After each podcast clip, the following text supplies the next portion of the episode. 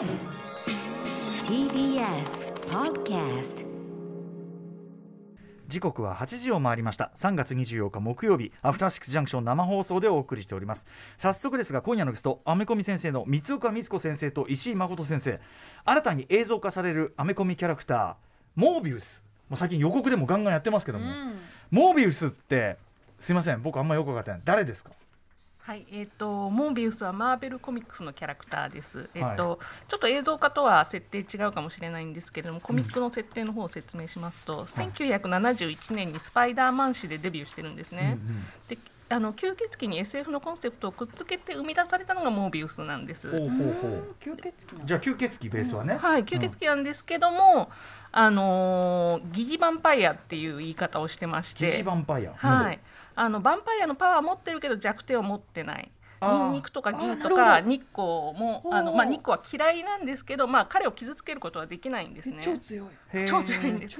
じゃあもう不死不死老死っていうかそういうノリ？ですかそうですね。あのしょあの実質的にはそうなります。でなんでこういうことになったかっていうとあの、まあ、これ映画の設定っていうのも近いと思うんですけど、うんうん。あの血液疾患を持っているマイケル・モービウス博士があの治療法を見つけるために吸血コウモリの DNA を使った人体実験を行って、うんうんそれが失敗して疑似ヴァンパイアとなってあの血に飢える性性質となってしまったんですね。予告でもねジャレット・レッド演じる人ねあのお医者さんがなんかそんなようなこと言ってましたよ。はいそうなんです。うんうんうんうんであのーまああのー普段はすごい天才的な博士なんですけれども、ええ。血の渇望があのー高まると理性が働かなくなって暴走してしまうという、うんうんうん。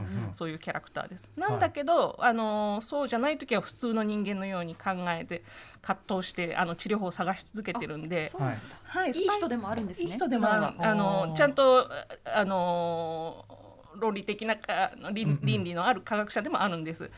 うんなんであのスパイダーマンの敵なんですけど本来は善良な人間ということでスパイダーマンはまあ同情してあの一緒に活動したりもしているんです。えー、そうなんだ。あはい、ーっていうそうです。あの、まあ、ベノムとかリザードとかそういうキャラクターに結構立ち位置が近いかなって思います。うんうん、ヴィラン風だけどまあその思い入れも感情移入もできるし、はい、アンチヒーローでもあるっていうなるほどまあ、ダークヒーローに近い描写になってるんですね。なるほどねあのーでそれが今度単独で映画化になったということなんですかね。はいうん、なんか劇予告見るとさこういうなんか強盗みたいなのに俺はベノムだって脅かしてうっちょうっそみたいなこと言ってるからまあ世界線的にはあのベノムとかがいるユニバースと同じ今回の映画版は、うんみたいなことなんですかね。そうのようですね。多分ねあのまあ一応ソニーさんの方で、ねうんスパイダーマンのバースからつながるような雰囲気で、うんえっとまあスパイダーマンのというかスパイダーマンのヴィランの中心としたユニバースが進む予定なので、ってマイケル・キートンがちらりとあそうですよね出て。きたり、ばあれねバルチャーが。なのでえっとまあ明らかにつながっていくのかなというのはまあ期待せずにはいられないこれだからややこしい。ですよね。あのマーベル・シネマティック・ユニバースとこっちのソニーサイドのそのベノムとかを中心としたユニまあ、一応スパイダーマンと関連してるはい。ユニバースと、でもスパイダーマンは両方とっていうか、まあ主に MCU と関連してくる。これねちょっと正直ややこしくないですか？結構。まあややこしいはややこしいんですけど、一応今あの共同でうん。あの動いているのであまりあのなんていうんですかそこに対してのあのなんなんていうの世界観の底があるわけじゃない。世界観の底とかもないしあとは、まあ、そこはどうかちょっとそこは調整していくのかもしれないですけど、はい。い、わゆるあの領域の違いみたいなのがちょっと曖昧にというか、うんうん前は割とがっつり分けますみたいな感じだったんですけども、まあ、距離感がすごく縮まっているのかなっていうのはちょっと感じるので、ねマルチバースって言い言い出したからね。もうなんかあそうなんですよね。うんマルチバースって言ってるからまあまあなんかなんだろうぐらいの。あのジャレット・ネットもそのインタビューとかで、うん。なんかマルチバースの扉が開かれたみたいなことを言っているので、まあ、そういうこうなんかいろいろつながっていくんだろうなっていうのは、まあ、ソニーさんと MCU さんでこう、まあうん。広がりが今後出てくるであろうっていう空気感ではありますよね、まあだからこの感じでいいですよね。そのつながっていいるってもおかしくないのであろう、うん。もはやぐらいのこのぐらいの心構えでいいというかそうそうですね。うん。うん。ちなみにモビウスってキャラクターのなんていうかなメジャードっつうかアメコミ好きな人とかあとアメリカ一般一般アメリカ一般アメリカ人って言うとまたあれだけどそそこそこなんか興味ありそうな人の中の知名度レベルはどのぐらいですか？えー、どうだろう。スパイダーマンのシリーズの中では結構メジャーなキャラクターなんですよ、あそうなのね。あのアニメとかあるとまあ必ず出てくるみたいな感じなのでそんなになんだろう、まあ、ただただ一般的にはどうかっていうのはあるので、はい。あのこれから人気が出て面白いキャラクターでこれから人気が出てきてほしいなっていう、それこそあのこの間映画化になったあのマキシマムあ、えっと、カーネージ。はい。のあのマキシマム・カーネージっていうカーネージが、まあ、敵キャラを率いてスパイダーマンが、まあ、イーモンのキャラを率いて戦う中で、イーモン側にモービウスが入ってたりとかするので、はいはい。なんかそういう展開とかも、まあ、今後もありえるんじゃないかっていう。ああとヴァンパイアとって言えばブレイドとの関係ってどういうぐらいになってるのそれって？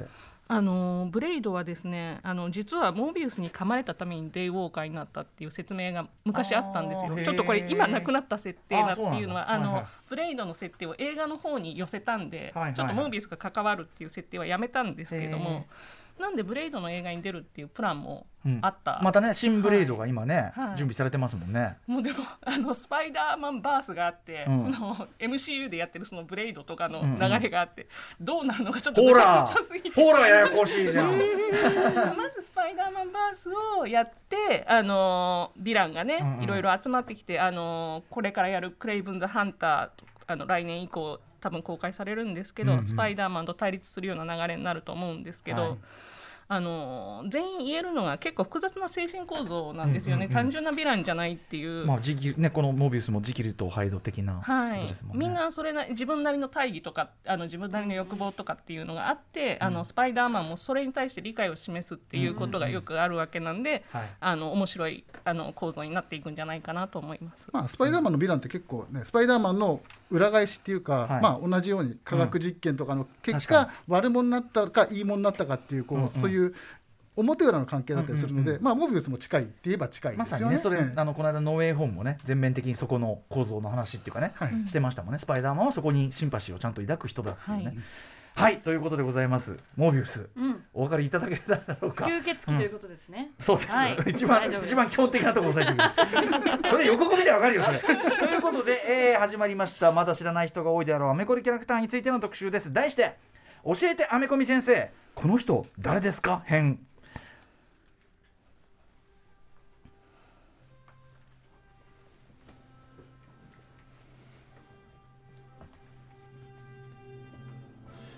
ぱここまでし待たないと喋り出せないですよね。え時刻は夜8時、えー今7分です。改めましてこんばんは。アフターシックスジャンクションパーソナリティの私ライムスター歌丸です。そして木曜パートナー TBS アナウンサーのうないりさです。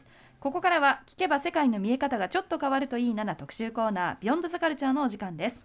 今夜のテーマは映画アニメゲームと広がり続け今やエンタメ界のメインストリームとなったアメリカンコミック通称アメコミ特集です。はい、えー今年に入ってからも何しろねあのスパイダーマンノーウェイホームが、まあまあメガメガメガメガヒット。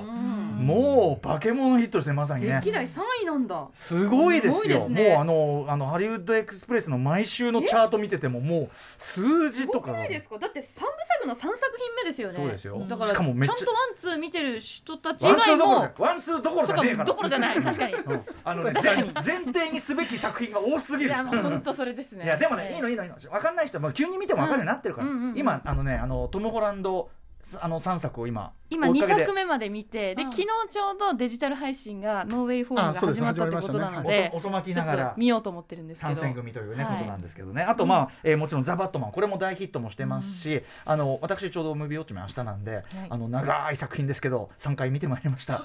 うん 今日今日今日3回目。なんかいろんな上映形式で見てみたくてやっぱりあのちゃんとバキッと黒が出る上映方式がやっぱよかろうなみたいな感じで、やっぱ iMAX とかドルビーシネマズはめちゃくちゃめちゃくちゃおやっぱドルビーシネマズ良さそうめちですよね。ゃくちゃおすすめ黒はもうドルビーシネマですよね。最高ですねはいなんですがその一方はその新キャラクターまあね本当にだからアメコミある意味アメコミその映像化作品が花盛りがゆえに、まあ、ちょっといよいよ我々はよく知らないキャラクターもいっぱい出てきてるぞということで、えー今週は新たに映像化されるけどまだ知らない人も特に日本では多いであろう私も含めてね、えーキャラクターについて予習をし今後の新作ラッシュに備えようという特集となっております、さあということでアメコミ先生このお二方です。はいお二人をご紹介します。まずは当番組のアメコミ先生アメコミライターの三岡光子先生です。よろしくお願いしよますろしくお願いします。はい三岡先生、えー改めて三岡先生ご紹介お願いします、アメコミライターそして翻訳家として数々のアメコミの翻訳を担当してきました。特にスーパーヒーローコミック系を専門とし劇場パンフレット映画秘宝別冊映画秘宝アメコミ映画完全ガイドなどに寄稿されています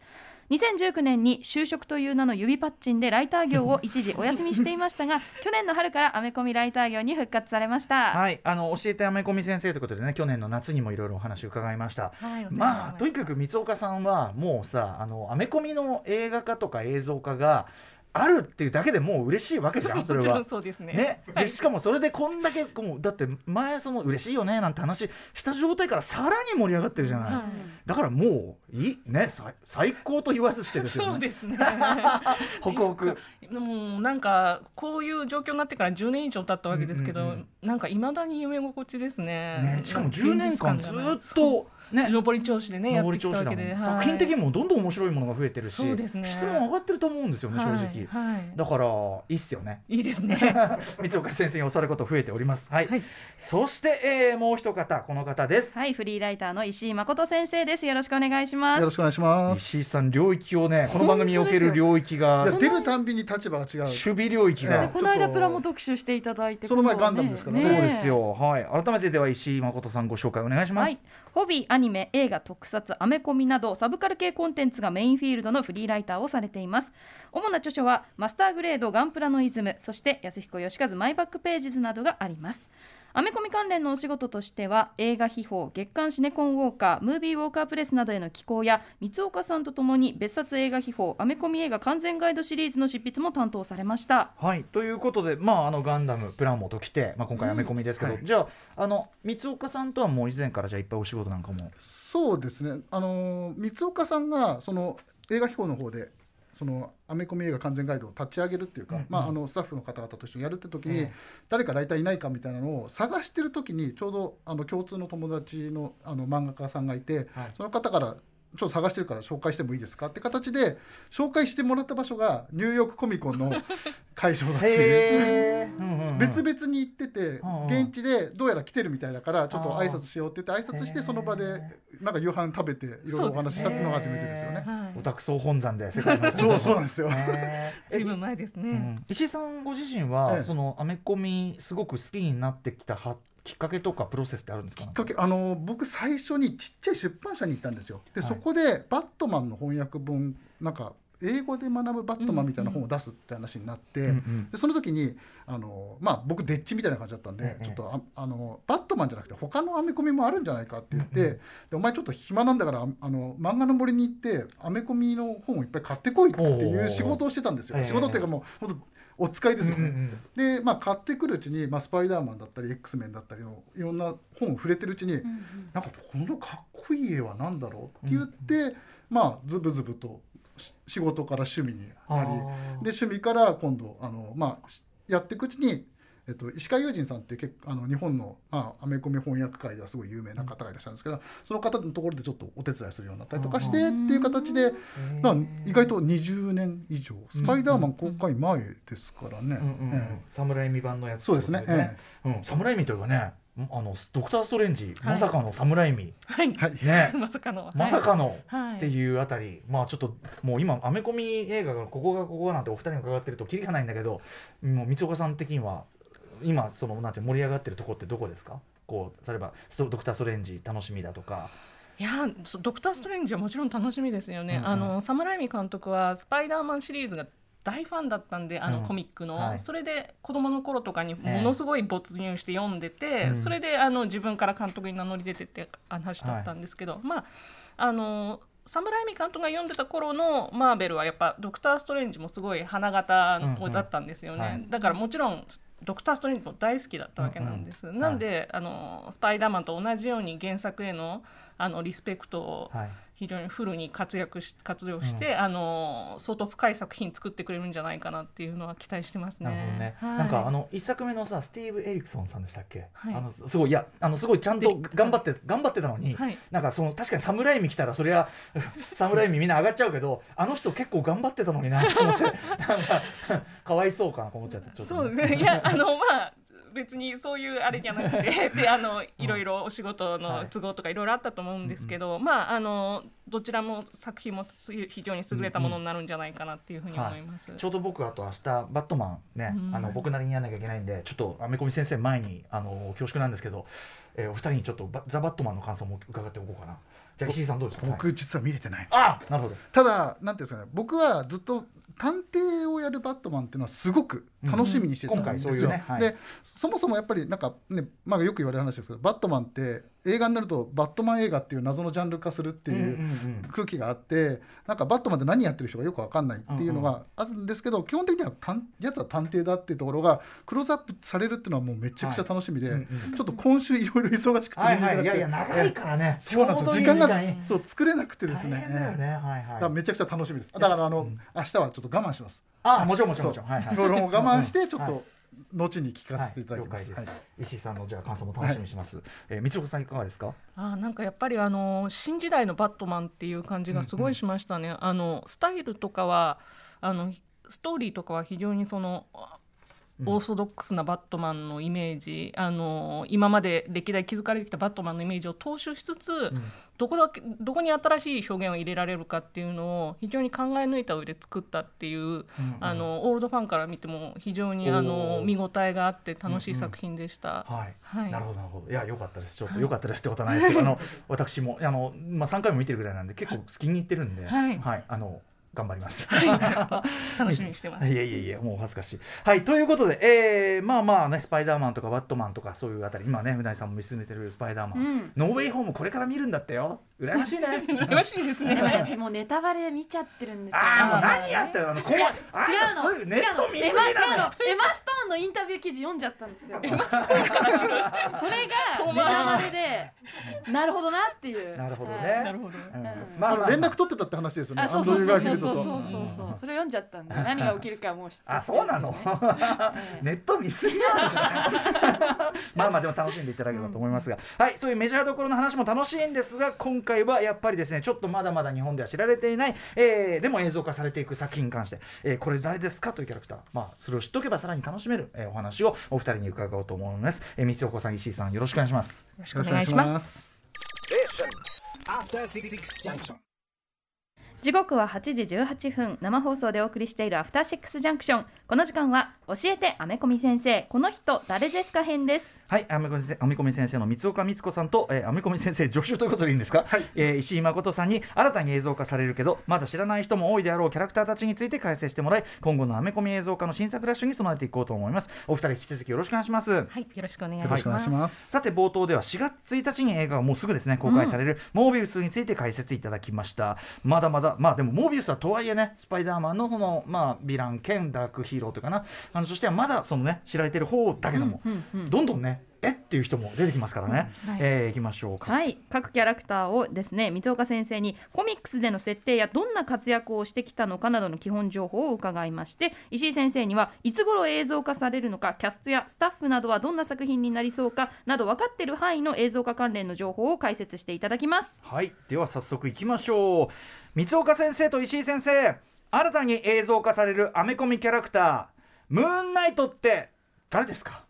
はい、ムーンナイトムーンナイト。えー、とマーベルコミックスのキャラクターで1975年にデビューしてますね、で今あのムーンナイトのビジュアル見ていただいてるんですけど、はい。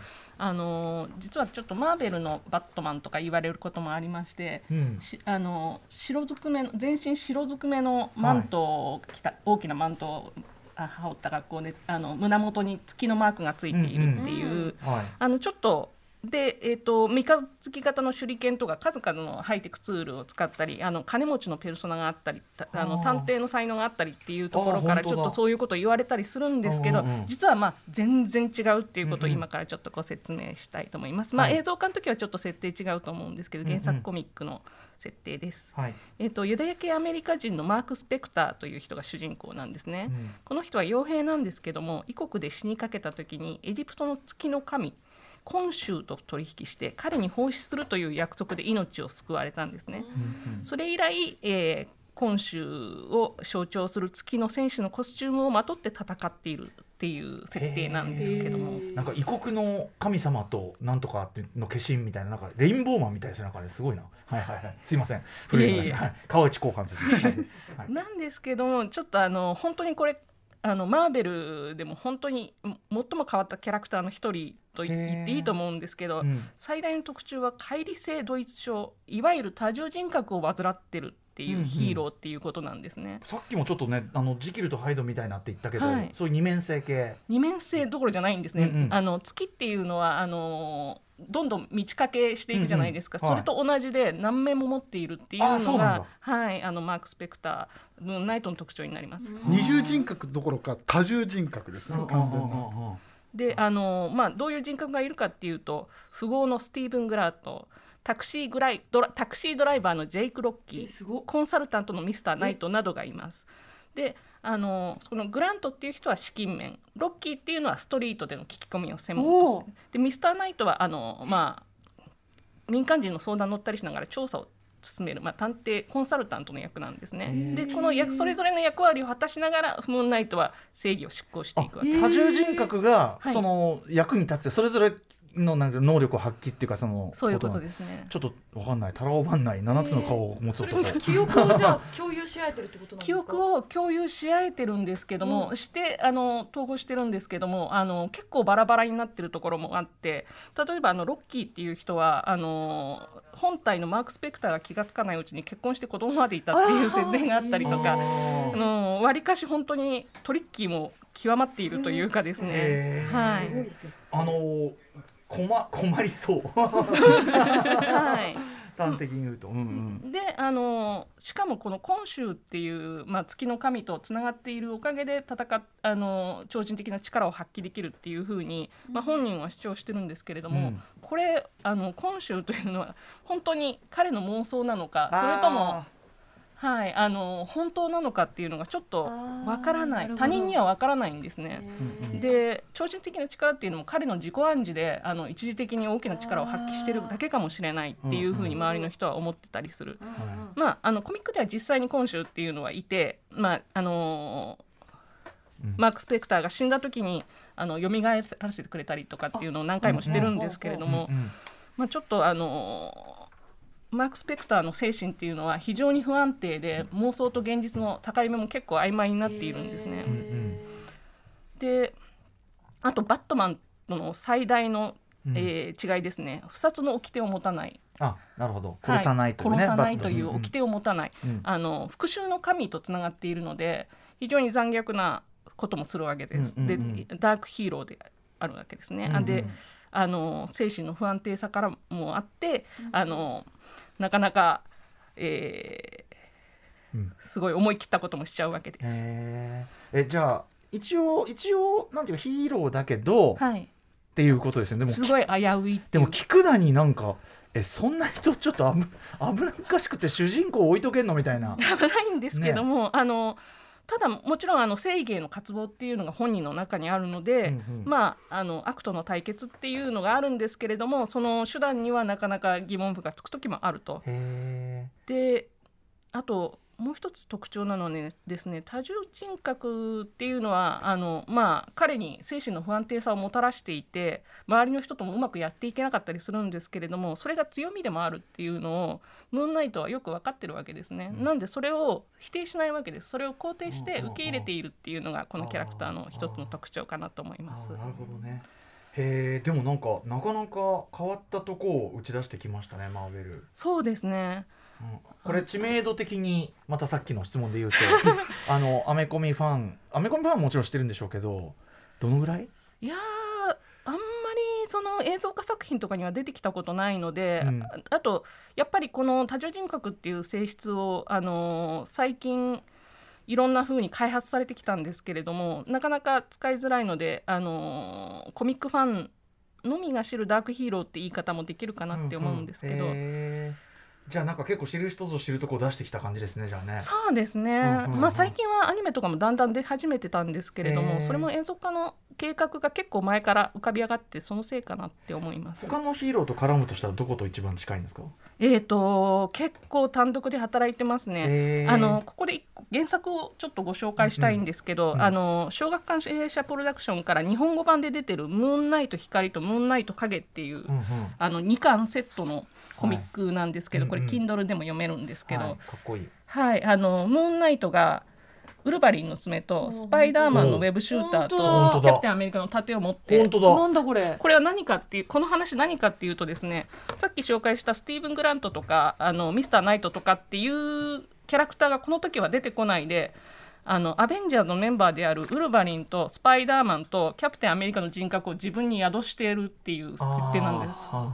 なんで、彼の頭の中には3人のキャラクターがずっとわちゃわちゃわちゃわちゃ、あうん。彼があのまあスパイダーマンが言いそうなセリフキャプテンアメリカが言いそうなセリフウルヴァリンが言いそうなセリフをずっと言ってる。であのまあ凶暴さが必要な時にウルヴァリンになりきって戦うとか。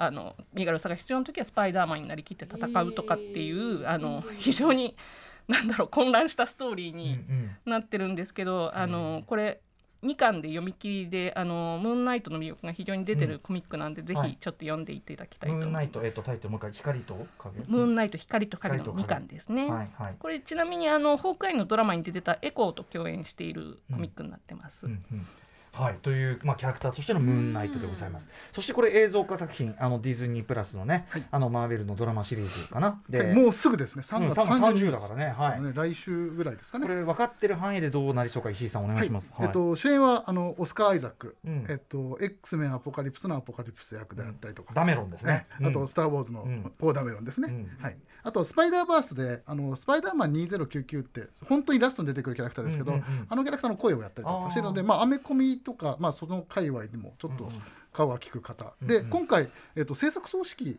ですかね。にあの関わっていてあの、まあ、割と作品自体にも大きくへあの、まあ、制作側としてノリうん。ノリノリでやってるってところはありますね。うんうんうん。はい。うん。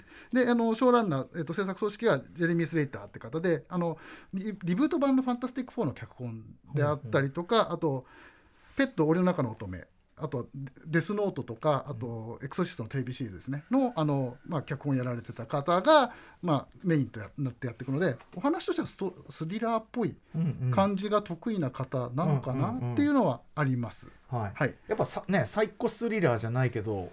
ね、そういう要素はさっき伺ってても、そうですよね。あってもおかしくないですもんね、はい。要するに自分は何したんだみたいな、ええ。うん。そうその一方であの、まあ、これ出演者の方々例えば、えっとイーサン・ホークであったりとかがあの、まあ、今回共演として出てくるわけですけどカカルト教団の、えっとまあ、競争役で出てくるんですがであの、まあ、インタビューで答えてるとどうやらなんかインディ・ジョーンズやナショナルトレジャーのようなえ？考古学的な話になるんじゃないかあーまあっていう,、最初の出会うのがね神と出会うのがエジプトだから、うっていう話があります。でその一方で先ほど言った多重人格の話。これがまたちょっと特殊であの傭兵のマーク・スペクターが主人公だって先ほど言ってたじゃないですか、ええ。コミックの方では。えっと、映像の方ではスティーブン・グラントっていうキャラクターが主人公です。うえ？マーク・スペクターさんじゃない？でマーク・スペクターはどうなるかというと傭兵という人格で出てきます。ああなるほどなので気がついたら俺傭兵の技術ないのになんかめっちゃ強いとかっていう。ああのボボーンアイデンデンティティティティ的な。はい、ああいう感じで、えっと、どんどんだムーンナイトも人格の一つであるようだしさらにあの先ほど言ったミスターナイトっていう、ね、探偵のやつもどうやら出る出てくるのでこれも新しい人格になるんじゃないかっていうところで、まあ、ちょっとあのなんていうの角度は違うのかうんうん。なっていうのはありますね。へえしかもなんかさ話聞いてると多重人格ってそそこまで振り切って使えば、なんていうの人格のたびに別ジャンルの話ができるっていうか、ねなんか便利ね。いやそうですよね、うん。なんか新しいそういう意味ではなんてバラエティ豊かなドラマになるのかなっていう空気感はすごく感じますね。なるほどなるほど、ええ。ちょっとねあのどう来るかも含めてはい、あとええ。一個どうでもいい話させてもらっていいですか、実はムーンナイトメジャーじゃないって話は先ほどあったんですけど、ええ。えっと、スパイダーマン東映版だったりとかであのマーベルと提携した時に、実はコミック月光騎士ムーンナイトというのが当時テレビくんで連載された1978年。うん。なのでもしかしたらそれで若干知ってる人がいるかも、ただ全然コミック化もあの単行本化もされてないんですよ。うん。うん連載だけされたっていう、読んでたはずだけどな。あそう全然覚えてない、まあもしかしたらそういうところで知ってたっていうう。えあれ見たことあるっていうのはもしかしたらあるかもしれないですね。なるほど。え東映版のまさかの。東映版のしかも、うん、コミカライズというかね。はい。わ、かりました、えー、ムーンナイト3月30日からこれはディズニープラスで映像版が始まります。続いていってみましょうか。どんどんいきましょう。三岡先生と石井先生。新たに映像化される、えー、アメコミキャラクター。これでいいのかな？アメリカ・チャベスって誰ですか？はいアメリカ・チャベス、アメリカ・チャベス本名です。これうんちなみに、あのヒーローネームじゃないですね。うん。あの2011年にデビューしたばマーベルコミックスでデビューしたばっかりでまあ新人あニューフェイスという感じですね。あ女性なんですね。はいそうなんです。まだは、うん。あの10代の女性ですね、うん。うん。であのこれ絵今見ていただいてるんですけれども、まあ、うん。ラテン系のキャラクターなんです。うんうんうんうん。あのでラテン系であの彼女は同性愛者なので、うんうんまあ、マーベル初のラテン系 LGBTQ+ プラスキャラクターっていう出自ですうんうね。ん。であのまあこれやっぱりこういうキャラクターがアメリカ・チャベスって名乗っててあの、アメリカの国旗をあののうん。コスチュームっていうか、まあ服みたいのを着てるわけなんですけれども、あのミス・アメリカって名乗ってるところがやっぱり現代的だなっていうあそういう意味キャラクターですね。はい。であの彼女は超人的な体力があってあのパンチキック力は絶大エネルギーブラストを発することもできるパワープレイヤーですね。うん。でタフなティーンエイジャーで星型のポータルを作ってテレポートすることができる。あの星型のこうなんでしょうね。窓みたいのを作って、そこから、あの別の次元とか、うん。あのに移動することもえー可能なの。で、絶対可愛い。魔法少女チックな、うん。絶対可愛いですね。可愛いっていうか結構タフなキャラクターなんですけどもなかなかオラオラ系っていうか、うんうんうんであの、まあ、ロキで異世界バージョンのロキっていうのがいろいろ出てきたんですけど、ええドラマの。でチャベスっていうのはマルチバースの中で一人しかいないんですね。うん。でどこにでも移動できるっていう設定です。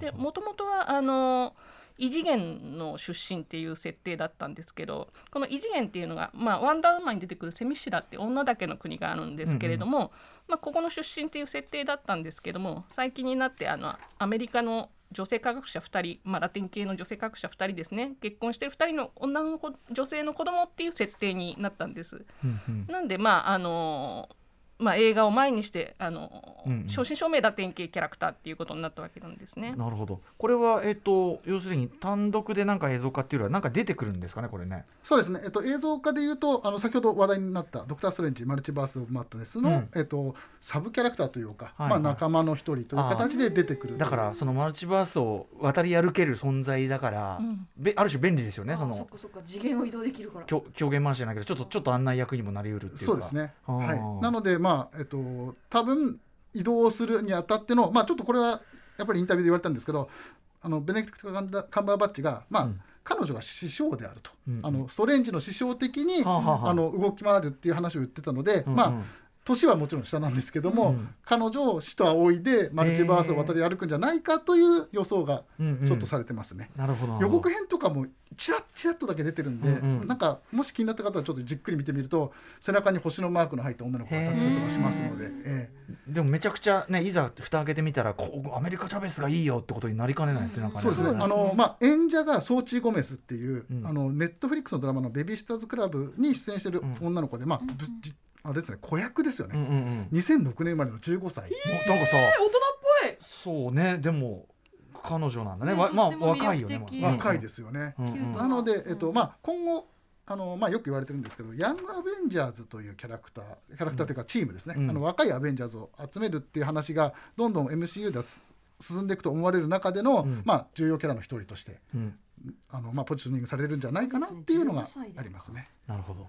ということでじゃあドクター・ストレンジあの、えーマルチバース・オブ・マッドネスまあそこもちょっと注目と。アメリカですね。そうですね、あのここにちょっとヤングアベンジャーズ原作版も持ってきたんですけどもこういう、はい。あのまあ翻訳コミックではアメリカ・チャベスを主人公にした単独のコミックってちょっと翻訳されてないんですけども、このヤングアベンジャーズがビレッジブックスからショープロからウエストコーストアベンジャーズってまた別のチームあのキャアメリカ・チャベスが参加してるまた別のチームのコミックが2冊はに、えーうん。2シリーズ発売されてます。うん。であのー今まで男性キャラクターが担いがちだったんですけどもチームのパワーハウス筋肉の役割っていうのは、はいはいはい。このやっぱり若い女の子が担ってるっていうのが新世代だなっていう感じですね。なるほど。結構あの力なるほど。力系。チャベスがパワー系そうなんだ。うんうん。あと、えー。あのどっちのチームもホークアイに登場したケイト・ビショップとが出てますね。あの2人は親友同士っていう設定ですので、うん。これから絡んでいくんじゃないかなと思います。なるほどね。そういう布石もねちゃんと打ってあるってことですよね、映像化もね。はい。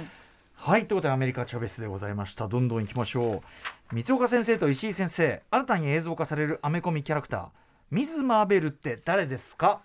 ミズ・マーベル。ねこれもあの予告がすでに出ておりますがキャプテン・マーベルとは違うのかしらとかいろいろ思う人もいると思うんですけどもミズ・マーベル。はい。はい。えー、と2013年にマーベルコミックでデビューしました、えーとこあえー原作コミックの設定はですねあのなんでミズ・マーベルって名前かっていうとあのアベンジャーズの大ファンの女の子で特にキャプテン・マーベルに憧れてるんですね。であのまあファンフィクションつまり空想小説を書いてネットにアップするのが趣味だったりするわけです。うん。でヒーローになるって決意した時にあのキャロル・ダンバースっていうあのキャプテン・マーベルを名乗っている今うん。名乗っている人は、その前にミズ・マーベルって名前で長らく活動してたんですね。うんうんうん。なんであのその憧れのミズ・マーベルの名前を、えー公認でもらってなるほど。2代目として活躍しているっていうことになります。そうかそうか。ある種二代目。そうかそうか、はい。はい、はいはいこれまた少女ですね。はい、あの10代ですね。うんうん。であのまたこれもまたあのさっきのアメリカ・チャベスと通じる話なんですけれどもこの子はパキスタンアメリカンなんですね。うん。パキスタン系アメリカ人、うん。あのーという出自を持ってます。でえー、と肉体を能力はですね肉体を自由に変化させることができると,、えー、と手足とかをうんと伸ばしたり手のひらを大きくしてあの防御とか攻撃に使うとか紙みたいにペラペラになるとかうんうん。あと他人に瞬時に変身できるとかっていう能力を持ってます。うんうん。でちょっと,、えー、とここからがはい。ややこしい説明になるんですけど、あの原作では彼女はですねインヒューマンズって言われる超超人類ではい。でそこから能力を得得ているわけなんですね、うんうん。インヒューマンズの DNA から。うん。でインヒューマンズって何かって言いますと、ええ。これ、えっと、MCU で言いますと大昔にクリー星人っていう宇宙人が戦闘種族として生み出した改造人間のことです。はあはあ。で青い肌で好戦的なのが特徴でうん。あのガーディアンズ・ギャラクシーガーディアンズ・オブ・ギャラクシーのロナンとかはい。あとキャプテン・マーベルのヨン・ロッグとか、うんうんうん。その辺がクリー人ですね。確かに、うん。はい、でそれが作った地球人を元にして作ったのがインヒューマンズです。うんうん。なんだけどあのえー、とこれはマーベルのですね、えー、とドラマの「エージェント・オブ・シールド」の中で結構展開してたあのインヒューマンズのストーリーっていうのは展開してたんですけれども、あのちょっと「エージェント・オブ・シールド」っていうのが今 MCU にもう組み込まれていないって考えられてるんですね。あそうなんですねだからなんか彼女がインヒューマンズであるっていう原作の設定は多分あのドラマの方では採用されないのだと思います。うんでうんあの予告編見ると腕輪からなんかパワーが出ててあのあこれがなんかネガバンドっていうバングルだと言われてるんですね。うんうんうんであのこれは考えたことを実現化する宇宙由来宇宙由来のパワーを発揮するバングルうん。とされてます。はい。でこれはまあクリーの星の古代の遺物っていう原作の設定になってますね。うんうんうん。はい。でこれ原作持ってきたんですけども、はい表紙がもうすでにねすごい可愛いポップななんかはい。ちょっと、に日本のねそういう影響とかも受けてこそうな、れあの日本オリジナルの表紙ですね。あそうなんだ。ははあ。い、キャラクターデザイナーの小山茂人さんが書き下ろして、あだからなんですね。はい。そうなんです。なんですけど、あのまあやっぱりこれコスチューム見ていただければわかるように、あのちょっと今までのヒーローとは違うね。っていうか、スーパーヒーロールックっていうよりはなんか本当におしゃれしてるっていうか、はい、で、うん。あのまあパキスタンの民族衣装とか、あのえっとムスリム用の水着なんかをアレンジしたっていうふうに言われてそうです。ねだからあの過剰に肌を出さない。体のラインとかうん。うんうん肌を出さないっていう、まあ、ムスリムらしい。ででもあのヒーローらしくて女の子らしくてっていう、うんうん。自分らしさをすごく出してるコスチュームっていうのが、あのこれ見ていただいてもわかると思います。なるほど。ではい、これまだ全然年若いからやっぱりちょっとジュブナイル的な感じっていうかそうですかね。あのー日本でも結構このこ原作コミックあのビレッジブックスさんから全4巻で出てるんですけど、うん。ヒットしましてこれなんでかっていうとやっぱり共感性が非常に高いとこなんですね、うんうんスパイダーマンみたいな感じで、あ確かに。のーティーンエイジャーのね。はい、うん。なんかまあ郊外の街でうん。高校生として靴を抱えながらヒーローとしてできることをしようとするっていう、うんうん。でまあムスリムなんで日常生活ムスリムの日常生活とかっていうのを織り込みつつ面白い。うんうん。なんだけどあの私たちの文化圏との違いじゃなくてうん共有できるところを中心に書かれているっていう、いいですね。はい、うん。これ多分女性とかがふ普通に読んで普通に面白い、うん。あのアメコミ、まあうん。ある意味入門編としてとても最適ではありますよね。はい、うん。おすすめです。ね、だってそもそもさそのキャプテン・マーベルに憧れてっていうさなんかちょっとメタじゃないですか。要するに僕らだってそのヒーローを見てかっこいいなって思ったやつ、全く立場同じっていうそのなんていうのその正義を志す気持ちが大事なんだよみたいなはい。のってね、まあ、スタイプスパイダーバースとかでも出てきたけどなんかすごくこう近く感じますよねやっぱそれはね。うん。それこそあの僕のヒーローアカデミアとか、うんうんうん。思いっきりあのデクってキャラクターがやっぱりあのヒーローに憧れてなるって話なので、うんうんまあ、似てる。で時期も多分2013年とか14年なのでほぼ同じタイミングで同じようなキャラクターが日米で出てるのもちょっと面白いなと思うんですよね。へえ僕のヒーローアカデミアとのシンクロ。なるほど。これ面白い。はい。ということでミスあちなみに映像化。はい、そうですね。6月8日からあのディズニープラスにて、えっとドラマで配信されます。で、うん。主演はイマン・ベラーニさんっていう形で、この方は新人ですね。うん。ええで、えっとまああのまあ満満場一致でえっとまあ選ばれたという形で。うん。オーディションの際に皆さんがあこの子しかいないって言って選ばれた子だというのでかなりあの期待値は高いのではないかなと思います。で脚本制作組織は美写系あり。えっとあれですね。えっとネットフリックスの「セックス・エデュケーション」っていうドラマのあの脚本等をやられてる方で、まあ、ティーンエイジのこう悩みだったりとかっていうのはすごく得意な方なので,、うん。で映像も多分あの予告編で見た通りポップな感じになっているので、まあ、またちょっと今までのあの MC のものとはまたちょっと違うというかスパイダーマンの近いかもしれないですね。トム・ホランドのスパイダーマンの少年っぽさらに今度は少女版でもあるし、ね。はい。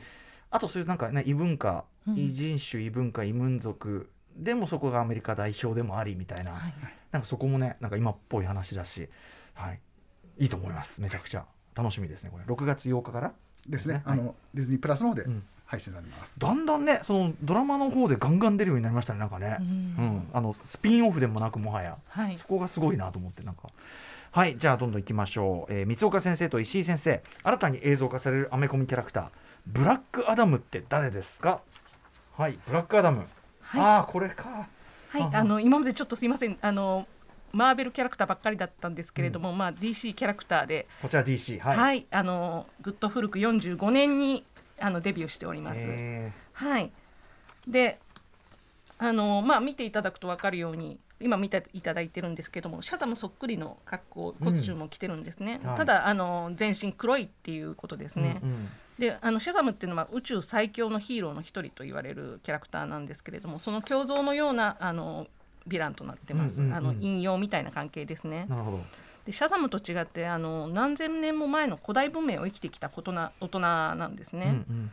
でえっ、と映画の中であのあれですね、えっ、とシャザムが、シャザムをあの任命した魔術師が別の候補者を選んで、はい。あの失敗してしまったっていう説明があるんですけれども、ええ。そのヴィランっていうのが、まあ、あのそこで話を映画の中では終わっちゃうんですけれどあもー。まあ、ブラックアダムあー。っていうことです。前回のそのシャザムの映画版の、はい。そのなるところでちらっと言葉上に出されてた人がブラックアダム。そうなんですね。失敗作、うん。まあ。うんてかだあのだ闇落ちしちゃった闇落ちしちゃったっていうことですね。あのーまあその単独映画が今度やるっていうことで今あのー原作のコミックのあのー内容をご紹介するんですけれども、えっ、と彼の出身はですねアフリカの架空の国のカンダックっていうところになります。あのエジプトに近くてエジプトの文化圏がどうもあのーにである国のようですね。であの奴隷だったんですね彼は。ほうなんですけど生き延びてあのシャザムのパワーを手に入れて、うん。あのそのオリジンが映画で描かれるっていうことになってます。で、えー、とその内容を知るにはあのブラックアダムが誰かっていうのを知るにはこの原作持ってきたんですけども「シャザム魔法の守護者」っていう、うん。えー小学館集英社プロダクションから出てるコミックがあるんですけれども、はい。あのーこちら見ていただくとですねあのシャザムとブラックアダムがのオリジンが書かれたあの第1話の話になってます。でへーこれがあの映画の「シャザム」の原案になってるんですけども、はい。映画と違ってあのブラックアダムが、まあ、ヴィランとして最初から登場してると。うんうん。で映画でもそういうプランだったんだけども、まあ、あのブラックアダムっていうのは非常にあの大きな背景があるキャラクターなんでそれではもったいないっていうことで、うんうん。あの1作品をこのキャラクターに費やすことになったわけですね。うんうん。はい。でまあ奴隷から逃げ延びてあの生き延びた時にですねあの自分を奴隷にした人々を憎んでいる、うん。であの人を奴隷にするものっていうのをそもそも憎んでいるわけなんですね。でその復讐のためにはやっぱり死をもって償わせるっていう考え方なわけなんです。はいで彼なりの正義の発露っていうのうんうんはそこにあるわけなんですね。えであのやっぱり彼にも家族とか仲間への愛があって、うん。あの正義への渇望があるんだうん。ので、彼もまたアンチヒーローとして書かれることになるわけなんです。動機そのものはねなんか,、ま、なんか間違ってない感じしますもんね。はい、なんですけど、まあ、やっぱり力への過信とか、はい。怒りの大きさなんかが彼を腐敗にだんだん導いていくっていう、うんうんあのそういうキャラクターですね。なるほどなるほど。ブラックアダムでこれ、えー、と映像化が2022年7月公開予定うことです一目瞭然ロック様？もうロック様ドウェイン・ジョンソンですよね。うん。ええなんか噂によるとあの普通キャラクターヒーローもののコスチュームってなんか詰め物をするらしいんですけど、うん詰め物がいらなかったっていう あのインタビューに答えてましたけどもボディはね、ええそれはそうですよね。これイメージ的にはどうなの？ブラックアダムとドゥエイン・ジョンソンってもうドゥエイン・ジョンソンのイメージが強すぎるからドゥエイン・ジョンソンのままで勝てるだろうみたいな 感じするんですけどドウェイン・ジョンソソンが特殊能力持ったらどうなるんだよっていうところも正直楽しみではありますよね。ンどうですか？このあの原作のキャラクターとミスマッチなんか意外といいのか？僕はちょっとあのイメージは実は違うんですよ。うんうんうんあのまあもちろん髪の毛があるなしみたいな話もあるんですけども、あのなんかもうちょっとなんていうか狡猾というか、そのうんうん。うん直線的な感じはしないですけど、とても肉体派な印象なので、多分大きくイメージが変わるんじゃないかなっていなるうところはうんちょっと期待したいところですね。もうちょっとこうなんていうの？ず頭頭脳派っていうか、うん。そういう面もあるってことなのかな。まああのーえっと、ドゥエイン・ジョンソンはですね彼の人生をあのブラックアダムの哲学に、の中で表現していきたいっていうふうに言ってるんで結構原作寄りに合わせてキャラクター作ってくる可能性もあるかなって思います。リスペクトはちゃんとあってね、はい。もちろんね、はい。うんうんうん。なんであのやっぱり暗い過去がいろいろあるんですけれども、うん。あのその中には愛しい人と過ごす時間とかいろいろあったわけなんですよね。うんうんうんでそういう体験がいろんな本当である中でブラックアダムっていうのが作られていくっていうお話になるんじゃないかなと思うので、まあそれが彼自身の経験と重ね合わせて作られていくっていうふうに考えられるのかなって思います。はいということで、えっと、これは映画公開がいつになるんですか？と7月ですね。7月か、はい。この間そのあれですよ「ザ・バットマン」の IMAX 版見に行ったらなんか DC のこれからやりますみたいなものすごい力の入ったなんていうのかなティーザーっていうかあ嬉しいですね。あのこれからちょっと DC やりますよみたいな、はいはい。やってやりますよみたいな、はい。感じのあれが来てそうあのすごい力入ってましたねなんかね、まあ、今回ね、あのブラックアダムは、えっと、JSA Justice Society of America っていうあのヒーローチームが出ますので、うん。まあ、そのヒーローチームとのバトルとかもちょっと楽しみになってくるんじゃないかな、でそれそれがシャザムとかと今後つながってくるのかなっていうところのユニバースの広がりですね。DC のさあの映画の方は方でちょっとそのややこしいじゃないですか。さっきうなぎさんあの質問すればあのザ・バットマバットマン今回のバットマンって誰なんだろう。のどの位置づけなんですかっていう。どの位置づけ？あの要要はほら。常に新しいバットマンです。あのまたそのスパイダーマンみたいになんかこう新しくスパイダーマンとしてやってますみたいな。今回は独立してるってことですよね。マルチバースですよマルチででもそれがさっきのそのティーザーだとあのなんだろうジャスティスリーグの流れの人とその単独の人とが混ざってるから、うん。こうこうなかなかややこしいぞと思いながら。今後そういうね映画「ザ・フラッシュ」とかもそういう、フラッシュがまたちょっとあれですもんね、はいあのー混ぜてくると言いましょうか。混ぜてくる。マルチ、はい。マルチ商法。はい。意味が違う。あまあちょっとねそれはまたいいろんな動きやった時また、はい。お二人にね引き続き伺いますんでね。ありがとうございます。でも知らなかったことい,、ね、いっぱい知れたんでよかったですよ、うん。心構えができました。ねよ面白そうな作品たくてかあさんありました。とあのモービウスとかねあのあれに関してはムーンナイトすぐだから、うんうん。結構ねあの聞いててよかったです。さあということで、えー、アメコミ先生これでルカス可編の授業はここまで、えー、というお二人からまたですねお知らせ事を伺っておきたいと思います。まず道岡さん。あはい。あの私がですね翻訳監修しております DC 展っていうのがあるんですけれども、うんこれがあの今最後の名古屋会場にあおのう。で開催されておりましてえっ、とすいません。これがですね5月の8日かな？8日までですね、になっておりますので、あの非常に大型大掛かりな展覧会になってますのでぜひご覧になっていただきたいと思いおます。近くの方名古屋市博物館で5月8日まで DC 展スーパーヒーローの誕生三岡先生監修やっております、ぜひ行ってください。そして石井先生はい、えっと、あさって3月26日土曜日の午後2時から、えっと、メカデザイナーズサミットボリューム9という、うん。あの配信イベントがあります。で、こちらは、あの、えっと、大河原邦夫先生、ガンダムのデザイナーのなんと。えうん。が、えっと、稲城市の名誉市民なんですよね。で、えっと、毎年、えっと、大原さんがあのホストとなってメカデザイナーさんを呼んで、えっと、いろんなテーマに合わせてお話をするっていうイベントがあります。でまあちょえっと今年ガンダムシードが20周年なのでガンダムシード20周年に合わせて、えっと、監督の福田光雄さんあと他のメあのもう一人メカデザイナーの山根公俊さんそして、えっと、SF 監修等をやられてるあのスタジオネームの森田さんがあのゲストで来られて、まあ、僕がちょっと荷が重いんですが。えっと、司会難度をやらせていただきますので、えーちょっとあのまあご興味がある方はぜひアメコミとは関係ないんですけどもね。いやいやえ広いこのね守備範囲のねガンダムガンダム面。ガンダム面で、うん。ええちょっとあの別多重人格の別の面でね。頑張りますんで、ありがとうはいございます。はい、ということで、あのまだまだちょっとこのお二人にあのお話を伺う機会も今後またまたどんどん増えていくと思いますんで、その都度ちょっとお教えていただけたらと思います。よろしくお願いします。よろしくお願いします。よろしくお願い。ということでここまで教えてアメコミ先生この人誰ですか？編でした。三岡先生石井先生ありがとうございました。ありがとうございました